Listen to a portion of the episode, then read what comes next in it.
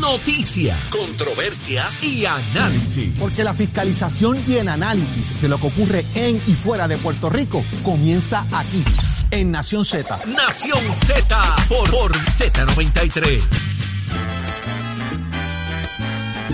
Continuamos en Nación Z y en este programa, eh, señores, se le da oportunidad a todo aquel que de alguna forma u otra aspira a llevar las riendas de, de, de, asuntos políticos de país. Por ejemplo, es el caso de Karina Nieves y es una de las candidatas a la alcaldía de Aguas Buenas. Está, tiene, tiene mucho que, que responder, Jorge. Vamos a darle la bienvenida. Así Buenos es, días, Saudi. Buenos días, Karina. Bienvenida a Nación Z.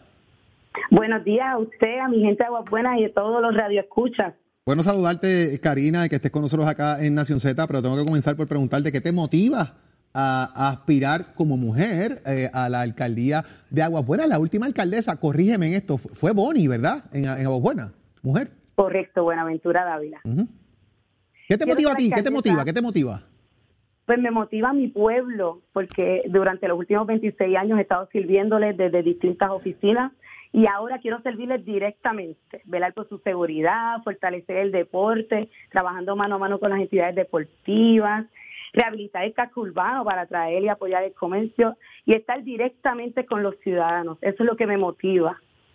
Tú has estado laborando en diferentes facetas gubernamentales. Estuviste en algún momento también laborando en el municipio, laboras también en una función gubernamental en el Departamento eh, de, la, de la Vivienda. Eh, pero fíjate qué interesante, porque llegas ahora a aspirar a una posición política en una vacante a causa de corrupción gubernamental.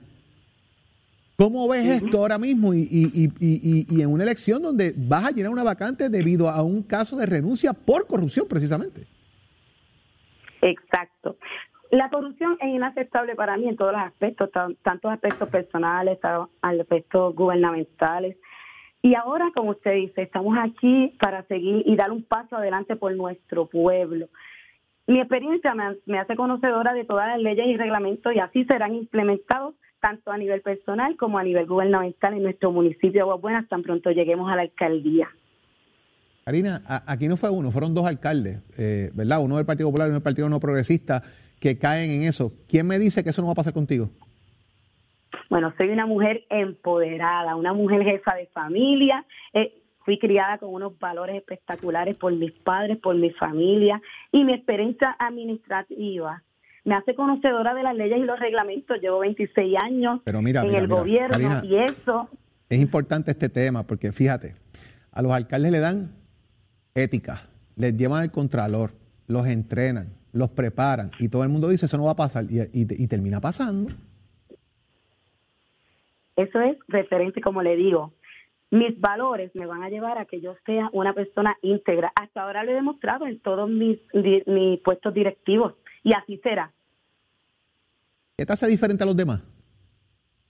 Que soy una mujer empoderada, que quiero dar el frente por nuestro pueblo y lo he dado durante los últimos 26 años, lo he demostrado, me hace diferente que conozco a mi gente, mi gente me conoce por el servicio que le he dado hasta ahora en diferentes aspectos, inclusive como directora ahora del Departamento de la Vivienda a nivel regional, tengo seis pueblos a cargo, que es algo bien importante que me ayuda a ser una buena administradora. ¿Tienes idea si en Aguas Buenas puede haber algún otro movimiento de arresto, algún otro funcionario que haya estado involucrado en el pasado o en esta administración con algún escándalo de corrupción? ¿Cómo vas a sanear no. eso? Actualmente no tengo conocimiento de ninguna otra investigación. Las entidades pertinentes estarán realizando sus investigaciones y de haber alguna investigación más adelante se tomarán las acciones correspondientes. ¿Cuál es tu plan? ¿Cuál, ¿Cuál, es tu plan para atender eso, eh, eh, Karina? Específicamente el tema de la sanidad y la pulcrit pública eh, ante toda esta situación que ha vivido lamentablemente el pueblo de Aguas Buenas y otros municipios en Puerto Rico. Pues mire, actualmente la oficina de control se encuentra en el municipio. Ellos están Ajá. auditando, están realizando esa auditoría y una vez asuma el cargo me encargaré de continuar facilitando la información, documentación requerida. Tan pronto concluya la misma, pues atenderemos sus recomendaciones y se, se ejecutarán las acciones según el reglamento. ¿Cuántos candidatos son, Karina, ahora mismo? Conmigo cinco. Cinco. Esta elección es el próximo domingo. ¿Dónde la gente, cuántos colegios van a abrir? ¿Desde qué hora? Se van a abrir 15 colegios y uno añadido a mano. Comienza a las 9 de la mañana hasta las 3 de la tarde. Hasta las 3 de la tarde. Eso es bien importante eh, que la gente lo sepa, que participe en esta elección el próximo domingo. Eh, ¿Qué número eres tú en la papeleta? La número 2. Ahí está, la número dos en la papeleta. Karina, eh, éxito este próximo domingo en las gestiones que bien tengas por delante. Que la gente lo más importante es que salga a votar, que participe en el proceso y que obviamente haya un proceso de saneamiento gubernamental en, los municipios y que escojan personas que bien puedan hacerlo. Éxito en tus gestiones. Gracias por estar con nosotros la mañana de hoy. Gracias. Ahí está, Saudi. ¿Cuántos candidatos hay en Agua Buena? Cinco. ¿Y en Humacao? Eh, eran seis, habían dicho seis. Y esto es este fin de semana, así que estaremos bien pendientes de cuáles son los resultados. Como bien dice Jorge, lo importante es que la gente salga a votar. Yo no sé cómo está el ambiente. Eddie, ¿cómo ustedes perciben el ambiente como para elecciones me en estos parece sumamente interesante eh, y conspicuo la pregunta que le hace Jorge de si todavía quedan más restos, porque evidentemente ella confirma de que el, por lo menos la oficina del Contralor todavía está allí. Está allí. Evidentemente, pues hay algo que están investigando. Entonces pudiera haber otros funcionarios, quizás no obviamente de la talla del alcalde, que hayan tenido que ver con este tipo de esquemas y que estuviesen participando. Pues queda por verse y cuáles va a ser los repuntes, la restitución que en su día pudiera haber a estos fondos en el municipio. Es interesantísimo y va a marcar estas contiendas y estas controversias en todos estos municipios eh, por el resto de verdad de la historia, eh, por razón de que, y particularmente Buena, han sido dos alcaldes, un alcalde y, y otro siendo exalcalde, que todavía estaba ahí en el guiso, ¿no? Eh, y eso, pues, eh, ciertamente deja un mal sabor de lo que es la figura pública y de administración pública en el municipio, Jorge. Es importantísimo. me parece que este tema, ¿verdad? Fíjate que yo a todos los que han estado, he sido enfático en la pregunta, a todos los aspirantes del Partido Popular, del PNP, ¿qué te diferencia y que, y que oígame, aquí te, a, ti, a ti te dicen, eh, Saudi Rivera acaba de ser electa a legisladora municipal de donde sea, por decir algo. De España. Legisladora municipal, tú no es alcalde, legislador municipal. Dios te proteja. Tiene Saudi Rivera que ir a la oficina del Contralor, a la oficina de ética, tiene que pasar cursos, tiene que validarse, le dan ejemplos, le dicen, ¿usted conoce a fulano? ¿Se acuerda del alcalde? Hizo esto y esto y esto. Se lo dicen, se lo explican, para que usted no haga lo mismo. Entonces, hacemos énfasis en la pregunta porque todo el mundo pasa por este proceso, se acreditan, cumplen, y a la hora de verdad, yo no voy a hacerlo, yo no voy a meter las manos, no va a pasar nada. ¡Págata! Pasó. Entonces, buena llama la atención, porque, como dice Eric, son dos, lamentablemente, alcaldes que han pasado por este proceso, eh, dos funcionarios públicos, un exalcalde, un alcalde incumbente en este caso, que prácticamente eh, tenía algún tipo de, esquema parecido, eh, de alguna forma. Y esto pues llama la atención, porque ahora Guabuena se enfrenta a una elección para escoger una persona que viene a sustituir luego de un caso difícil. Igual pasa en Humacao. Es la primera vez que Humacao gana desde Julio César López Gerena. Estamos hablando que la última elección que ganó Humacao el PNP fue la del 96. Gana el PNP en Humacao y coge un golpe. Eh, con la figura eh, de, Rey Vargas, que había sido representante también en una elección de sustitución. O sea, es un golpe que después de luchar, luchar, luchar, pues llegar a una posición que el, tema de la corrupción o de la apropiación ilegal de fondos de alguna manera domine la lucha que tú tienes. A mí me parece que a veces es hasta absurdo. ya están pensando en llegar y a lucrarse, no necesariamente en el servicio que tienen que ir a hacer. Qué, increíble, ¿verdad? Y, ¿verdad? vamos a hablar fuera del caso de, Aguas Buenas y fuera del caso de Humacao y del caso de todos los que ya eh, han sido aprobados, ¿verdad? Y que están enfrentando procesos. Es que yo no sé en dónde, qué es lo que pasa, dónde está la facilidad de un funcionario público decidir robar. ¿Cómo es que se da la dinámica? ¿Dónde es que se le afloja y qué se le afloja cuando viene el deseo o la idea de lucrarse de lo que no le pertenece. Si usted está entrando a conciencia de que no le pertenece, ¿cómo usted quiere eh, ser dueño de eso? Dicen que es bien fácil robar. Eh, así de sencillo. Una situación de oportunidad y esto evidentemente tiene que ver con eh, lo que son los procesos competitivos o que deberían ser llevados a competencia, entiéndase tipo subastas o de alguna manera eh, donde haya una participación que al final del día le beneficie y le redunde en buenos servicios a cada municipio y cómo llega la persona o llega la corporación o la entidad que va a dar ese servicio que sea más idónea para darlo y quién participa de esa decisión. Al final del día, ahí es donde está la controversia y donde se ha levantado muchísima suspicacia, no en este municipio, sino en muchos otros, de cómo se llevan a cabo esos procesos competitivos, quién participa, quién toma la decisión y particularmente lo que han hecho muchos ejecutivos municipales, Jorge y Saudi, es que se han separado de esas juntas de subasta y que sean otras figuras quienes eh, toman la decisión. No por eso eh, y, no solo con eso, debo decir, se sanea la situación porque hay que ¿verdad? garantizar de que esa participación de las compañías o las entidades idóneas para dar los servicios y que sean los más económicos, pues esté ahí sin que haya ningún tipo de eh, evidencia marcada o de, o de influencia, debo decir, marcada sobre los procesos para que sea X o Y compañía a cambio de una u otra cosa. Y no solo eso, y, tenemos que repasar, y yo quiero que me aclaren, en el caso de Guayama, no solamente el alcalde salió señalado, ¿verdad? Y está en unos procesos. También. El director de Obras Públicas. El director de, obras, de Obras Públicas. Así que es que la corrupción no solamente rodea al alcalde, la tentación y la irresponsabilidad eh, llega al nivel de que cualquier jefe de agencia pueda pasarle. Pero lo que pasa es que es sumamente improbable de que sea una sola figura quien pueda orquestar todo esto. Va a necesitar un damiaje eh, que requiere que varias gente se ponga de acuerdo para este tipo de cosas. Por eso es que estamos viendo estos procesos investigativos aún después de que la figura del alcalde es procesado. A mí lo que me sorprende es, compañeros, que no aprenden de, de, de, de casos ajenos, de situaciones que, son públicas. O sea, no, hay respeto, no hay miedo a la autoridad. Eh, le va a pasar a ellos, pero a mí no me va a pasar, a mí no me van a coger porque yo lo sé hacer mejor. Yo, yo tengo gente más legal que la que ellos tuvieron. Es un asunto muy lucrativo, hay mucho dinero. o sea, esta gente repartían eh, decenas de, miles de dólares todos los meses y con todo, y eso tenían ganancias. Esto es bien fácil, bien fácil, bien fácil. La Junta de Subasta pone unas camaritas de internet, usted anuncia cuando lo subasta y la transmite pública por Facebook y las graba y, las divulga. Y eso te garantiza mire, mire, cuando abre el sobrecito, cuando abre el sobrecito, te lo abre y enseña en la cámara el bit de la persona para que sepan que se está llevando la adjudicación la persona que menos tuvo, que, que el mejor postor.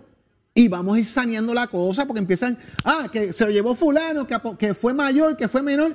Vamos a hacer las cosas bien y nos evitemos las impugnaciones, porque las impugnaciones se dan en muchas ocasiones también porque favorecen a una persona que, pues ya usted sabe lo que está pasando Así que vamos a, vamos a ir abriendo los libros, vamos a ir haciendo las cosas un poquito más públicas, que se vea lo que está pasando y vamos bajando el crisol y la desconfianza que se está creando en este tipo de procesos que, como dice Eddie, le reparten a todo el mundo y como quiera le sobra para vivir, imagínate tú.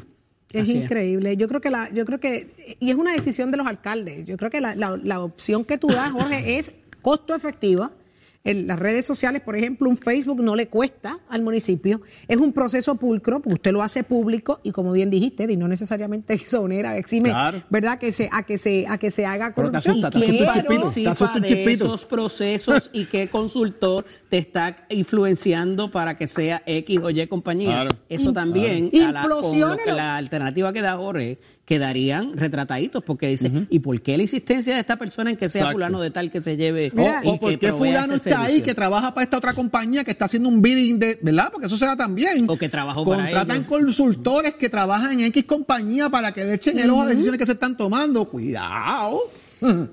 ¿Sabe qué es lo que va a pasar? Estamos, cambiando alcaldes, ¿verdad? Se sacan unos por corrupción, entran otros, se eligen otros, pero es como bien dijiste, Ed, entonces los, los, la gente, los licitadores, que siguen siendo los mismos. Muchas veces cambian las compañías o se llaman de manera distinta. Este, la realidad es que por lo menos en, el asunto de la brea, que ha sido tan controversial, habían a, lo mucho cinco o seis compañías como mucho. y tres de ellas eran las que tú morías con una de esas tres. O sea que no, había mucho para dónde ir y respectivo. Y si encima de eso tienes la influencia de algunos funcionarios municipales o en el caso de algunos ejecutivos municipales que insistían en que fuera esa, pues, evidentemente se marca el por qué. Eh, pues, te compro esa. te compro la de que lo hagan por Facebook. Vamos a ver cuántos alcaldes lo hacen. De hecho, aquí el alcalde de nuevo de Cataño dijo que así eran las la subastas. El de Guayama dijo que iba a implementar algo parecido al tema. pul- El de Guayama, de hecho, planteó O'Brien que él iba a traer eh, personal no asociado al gobierno, o sea, entidades, eh, personal privado, a atender el tema de la subasta, que fueran gente del interés público. Cuidado con eso, porque entonces no lo puedes sujetar a, a ética. Creo que iban, no sé qué iban a hacer con eso, ¿verdad? Si era un nombramiento o lo que fuera, para poder que eso pasara, precisamente, poder tener reglas contra esas personas también. Qué interesante, es que, que por un lado una Claro, cosa, por un lado la otra, señores, que, que lo que no es mío no es mío, que lo que no es suyo no lo quiera. Hay que respetar la voluntad del pueblo, el pueblo le da una confianza y lo pone en esa posición. Usted tiene que respetarla desde el día uno hasta el último, hasta el último. En nuestra casa uno de los valores que nos han enseñado es usted no toca lo que no es suyo. Así que robar es malo, es malo y punto. No importa el cristal con que lo miren ni el color porque no estamos exentos de ninguno, señores. Pero mire, ¿qué, qué, qué tú me dices, Nicole?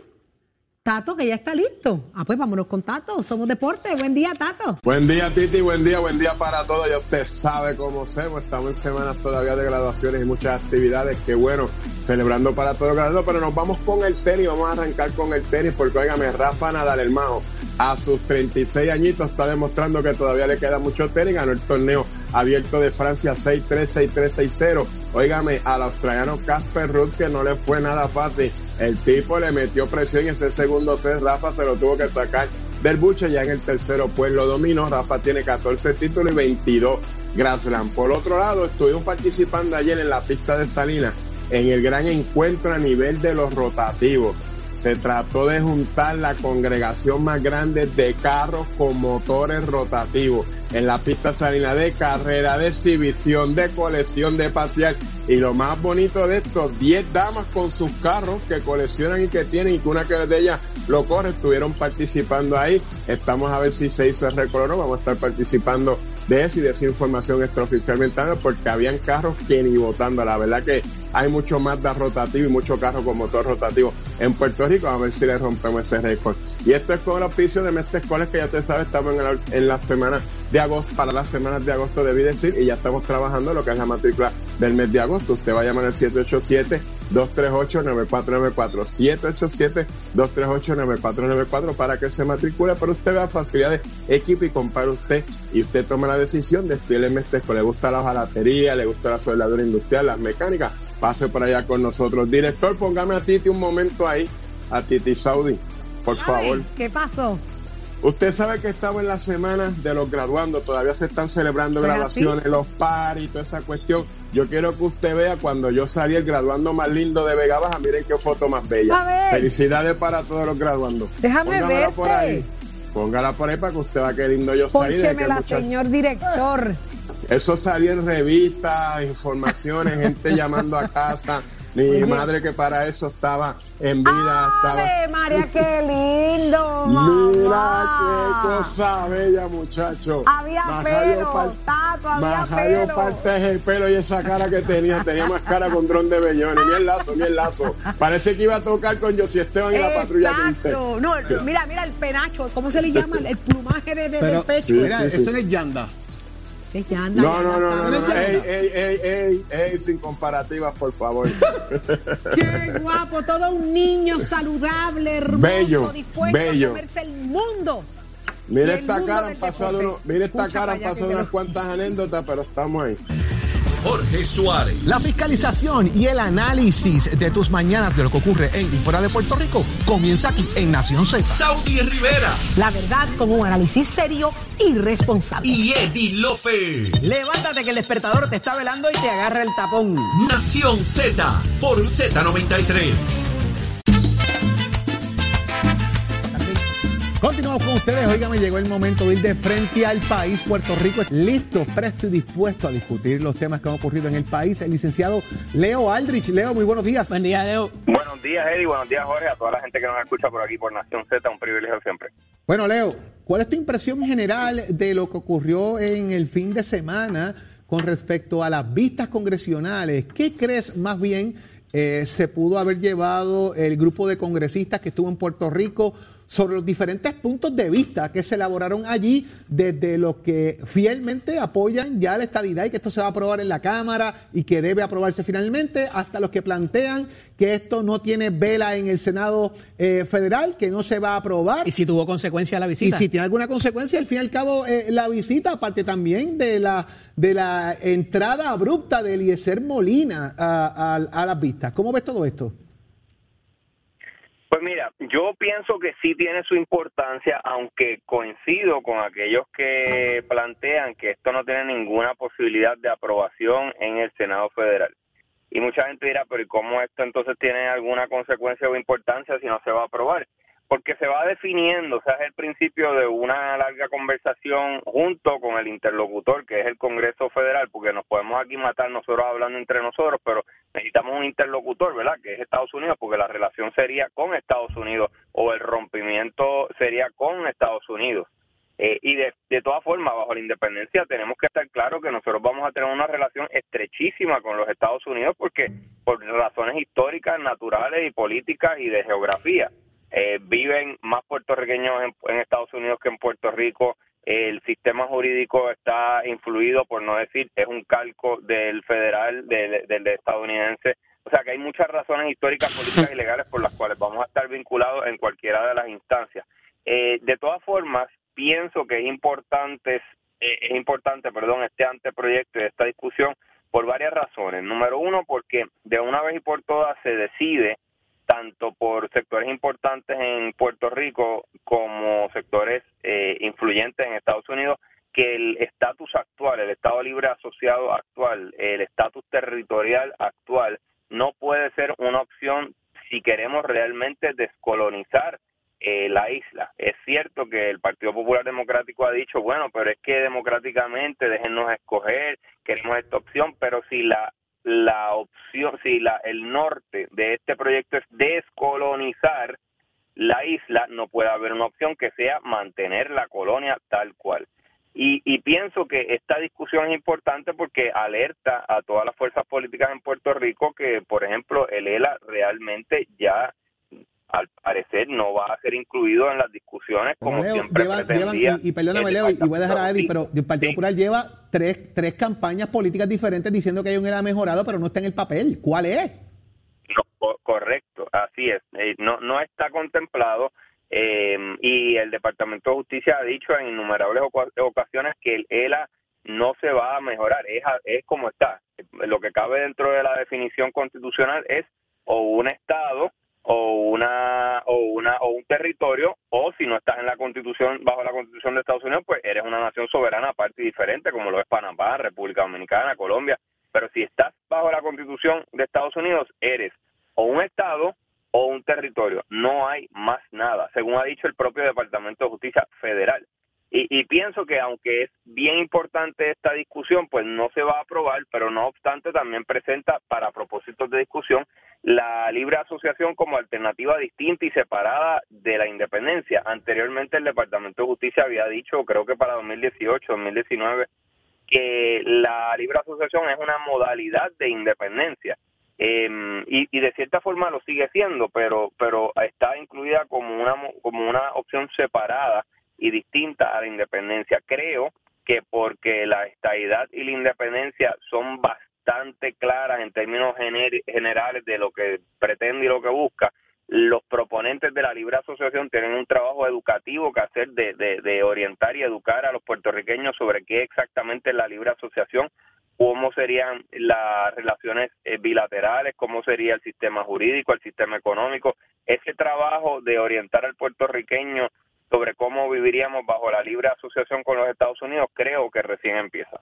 Leo, muchas veces es más importante lo que no se dice o lo que casi se dice que lo que se dice. El proceso de transición levanta sospecha entre inclusive la línea independentista. La renuencia de eh, eh, admitir alguna enmienda por parte del congresista Grijalva, porque eso sacaría del carril y molestaría a las dos personas que él ha trabajado tanto para poner de acuerdo.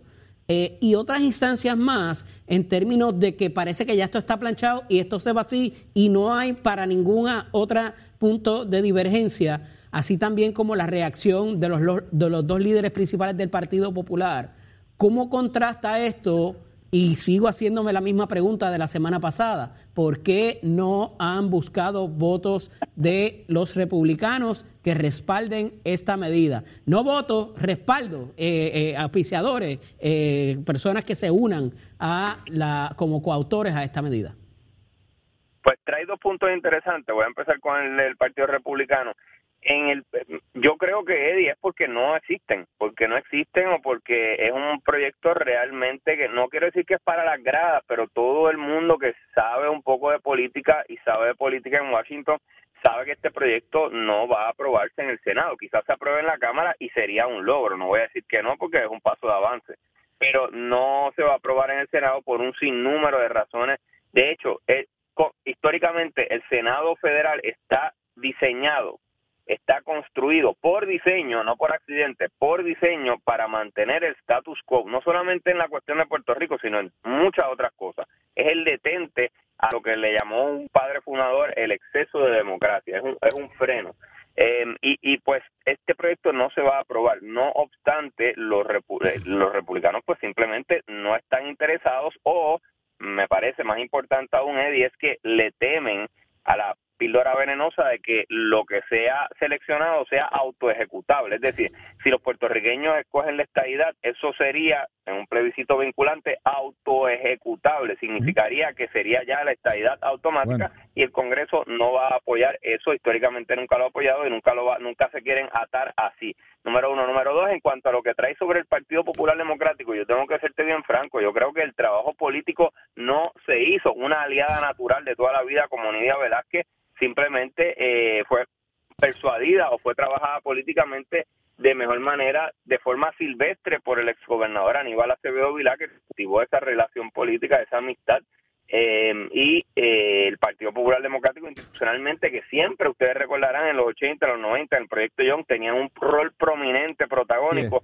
aquí ni tan siquiera participaron en este proceso y están excluidos. O sea que yo creo que eh, como mínimo el Partido Popular Democrático tiene que hacer una autorreflexión y decir, tenemos serios problemas de comunicación en Washington, ya no nos hacen caso en Washington y, y por como mínimo esa tiene que ser una lección aprendida en este proceso. Vamos a ver, Leo, cómo se sigue discutiendo este tema en los próximos días y las reacciones al fin y al cabo que tengan bien hacer los populares sobre definiciones, inclusiones y toda esta vaina al fin y al cabo, porque la verdad que se sigue cerrando el cerco y complicado el panorama para el Estado Libre Asociado de estar en la papeleta. Vamos a discutirlo eventualmente, Leo. Gracias por estar con nosotros en la mañana de hoy. Un abrazo, Leo. Gracias a ustedes. Siempre un placer. Eddie, amigos que nos sintonizan a través de las redes sociales, televisión, radio y todas las plataformas de Nación Z, está con nosotros ya conectada nuestra comisionada residente en Washington, Jennifer González. Buenos días, comisionada. Buenos días, comisionada.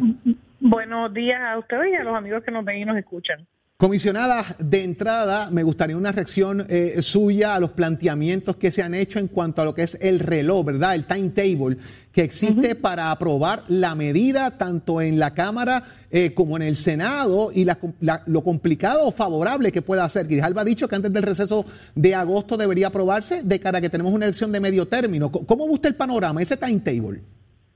Mira, eh, esto ha sido tema de discusión desde que empezamos estas negociaciones hace siete meses atrás. Eh, y, fue parte de la negociación cuando fuimos a hacer eh, ¿verdad? el anuncio público del borrador.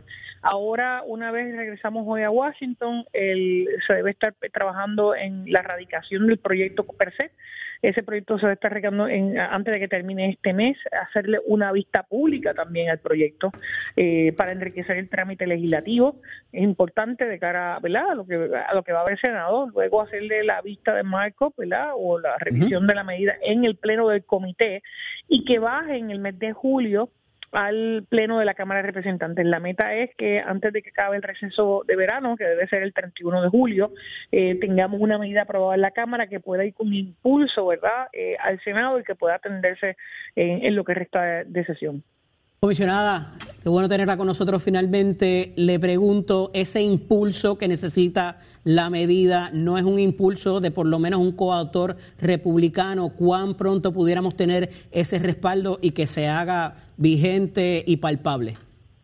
Mira, en el trámite legislativo, tanto en Puerto Rico como en los Estados Unidos, lo que se necesita son los votos. La meta son 218 votos de donde vengan si son demócratas, demócratas, si es republicano, republicano. Eh, les recuerdo que las medidas de aprobación de fondos legislativos para Puerto Rico han tenido siempre eh, algún voto demócrata o algún voto republicano. Eh, las proporciones de... Pero no ayudaría a tener un poster child ahí republicano. Ayuda a tener los votos. Eh, de nada nos vale eh, tener muchos republicanos y que la medida no se apruebe. Eh, así que la meta siempre va a ser conseguir los 218 votos necesarios para que esta medida pase en la Cámara. y lo propio en el Senado. y yo creo que una vez todo el mundo aquí, a mí, yo escuchaba antes de que me pasaran al aire el análisis anterior y, me encanta ver como, como siempre los, puertorriqueños tenemos una actitud derrotista, ¿verdad? Hace dos meses atrás nadie pensaba que la congresista Velázquez y yo nos íbamos a poner de acuerdo en un proyecto de estatus. Jamás se vio, ¿verdad?, en, el panorama. Y jamás nadie pensó tampoco. De hecho, Grijalva menciona eso, que él no quiere meterse mucho a poner enmiendas porque eso las pudiera disasociar de nuevo a ustedes. Eh, yo, yo, creo que lo que hemos logrado aquí es, histórico por dos razones. Es la primera vez que tenemos un proyecto de ley no territorial, no colonial y un proyecto de ley federal vinculante. Eso nunca había ocurrido en el Congreso. Eh, así que yo creo que ahí, ahí, si realmente queremos descolonizar a Puerto Rico, si realmente queremos cambiar eh, el estatus, este es el vehículo para hacerlo. así que esa medida cuando cuando cuando, cuando se radique, ahí es que ahí es que de verdad empieza a contar con todas aquellas personas que ya han sido coautores eh, naturales de ambos proyectos, ¿verdad? Este, hacerlo en un borrador, pues el Congreso no funciona así. Ahora, una vez tengamos la medida erradicada, ahí empieza nuevamente, ¿verdad? La, búsqueda de ese, de ese auspicio, la búsqueda de ese eh, soporte, ¿verdad? A, una medida como esta. Comisionada, eh, quiero le hago un planteamiento que quizás va unido, ¿verdad? Y, me uno a las palabras de Eddie en ese sentido. Politics make strange bedfellows en este caso, ¿verdad? Pero, comisionada, dos puntos importantes porque sé que el, tiempo apremia. ¿Por qué no reunirse con eh, el partido Dignidad en Puerto Rico, ya que ellos hicieron una expresión a través de César Vázquez de que apoyaban eh, el borrador de la medida y una reacción suya a la abrupta entrada de Eliezer Molina a la vista? Bueno, lo primero es que yo me reuní con el Proyecto Dignidad y, el, y, el, y el Chairman Grijalba, ambos fuimos a esa reunión, al igual que los staffers del comité, así que yo estuvimos allí. ¿Y, entonces de dónde sale el que Joan Rodríguez Bebe diga que no quisieron darles espacio? Eh, bueno, las congresistas Velázquez y Ocasio no, no estuvieron en esa reunión. Eh, y ellas han dicho ¿verdad? sus razones, pero la realidad es que nosotros eh, eh, nos reunimos con el Proyecto Unidad y nos reunimos también con eh, tanto Grijalba como esta servidora con las reuniones que estaban en agenda del Partido Demócrata y el Partido Republicano, a las que las congresistas tampoco fueron, pero pero estuvimos en esas reuniones. sobre la sobre la lo que me comenta, ya todo el mundo en la isla sabe que que esta persona es un protestador profesional, ¿verdad? Que, le encanta el protagonismo, que es mendaje sus expresiones. Y a mí, pues, no, no me parece ni necesario comentar, que saber que esto pasa todo el tiempo eh, y que es su manera de llamar la atención. Comisionada, dos asuntos súper importantes y vitales para Puerto Rico y usted ha tenido un protagonismo particular en ello, el SSI y lo que es también los fondos del PAN y el, y el SNAP. Una medida, la comisionada radical de esos fines también del SSI. ¿Qué podemos esperar de eso en, esto, en esta próxima semana? Eh, eh, empezando con el cambio de NAP a SNAP, eh, lo que estamos viendo, la reducción que estamos viendo no es que se esté quitando dinero, es que volvemos al programa regular nosotros habíamos conseguido dinero adicional cuando hubo los huracanes Irma María, luego yo usé la excusa de la, del terremoto y la excusa de la pandemia para mantener por cinco años el aumento en los fondos de, alimentos. Eh, lamentablemente nuestra condición territorial eh, nos obliga a volver a una fórmula que no que no es buena eh, y por eso nosotros estamos buscando tener el trato de un Estado cambiando el programa. hay medidas que se, que se están trabajando paralelamente a esto.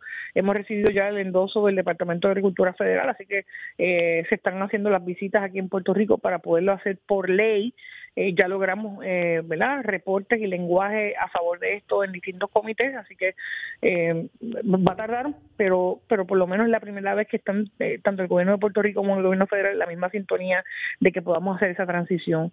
Con respecto al seguro social suplementario, una de las luchas eh, de equidad que, tiene que darse eh, en la isla, es parte de la discriminación que tenemos por ser eh, ciudadanos americanos que residimos en Puerto Rico. Vimos el caso de Baello, hay otros casos radicados, hay legislación eh, radicada por esta servidora y otros congresistas. Está incluido en el proyecto que sometió el presidente Biden en el Build Back Better eh, que está detenido en el Senado Federal por otras razones que no es el Seguro Social Suplementario. Pero parecería ahí las tres ramas de gobierno estar en contra de esto, eh, comisionada, porque hemos tenido decisiones judiciales, el Congreso tampoco se ha movido a incluirnos y en el caso del tres proyectos Ejecutivo parecería que también han arrastrado los pies o no han instruido a su Departamento de Justicia para que eh, baje las manos, ¿verdad? Por decirlo de cierta manera en los casos. O sea que ahí Mira, hay como que, eh, ¿verdad? Fuerte, tienes- ese argumento. Tienes, tienes eh, razón en que el- las agencias no han recibido la instrucción eh, de la Casa Blanca porque en efecto se apeló la determinación del Supremo Federal. Correcto. Eh, se, se- no se le ha dado instrucciones a justicia. Eh, la realidad es que eso, el- la administración incluyó ese esa medida para Puerto Rico en el proyecto que ya la Cámara aprobó. De hecho, yo creo que fui la única eh, republicana en respaldarla precisamente por el Seguro Social Suplementario.